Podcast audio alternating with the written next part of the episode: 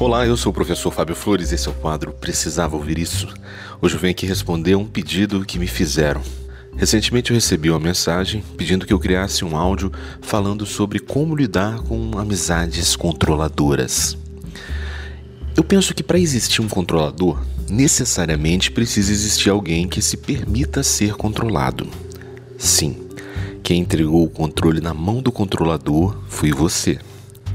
Imagine que você está recebendo uma visita e o visitante chega em sua casa, senta no sofá, no melhor lugar para ver a televisão, toma posse do controle remoto, fazendo você assistir os canais que ele quer e mudando de canal sem sequer te pedir licença. É exatamente assim que se dá a relação com um amigo ou uma amiga que gosta de exercer controle. O que precisa estar muito claro em sua mente é que a casa é sua, o sofá é seu, a televisão é sua e principalmente o controle também é seu.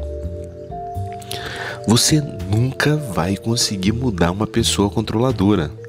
É da natureza dela se relacionar dessa maneira.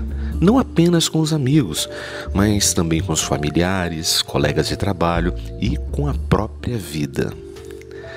Já que não há como mudar a pessoa controladora, a solução é mudar a maneira que você se relaciona com essa pessoa. É jogar limpo, é dizer o que exatamente não está indo bem na relação e dizer como gostaria que fosse daqui para frente. Talvez a pessoa nem imagine que você prefira se relacionar de outra maneira. A gente precisa ser bem claro em relação àquilo que queremos. Geralmente, a gente só reclama daquilo que a gente não gosta e a gente nem sabe dizer ao certo o que a gente quer. Por isso, pense exatamente em como que você quer que seja daqui para frente e fale com amor com essa pessoa.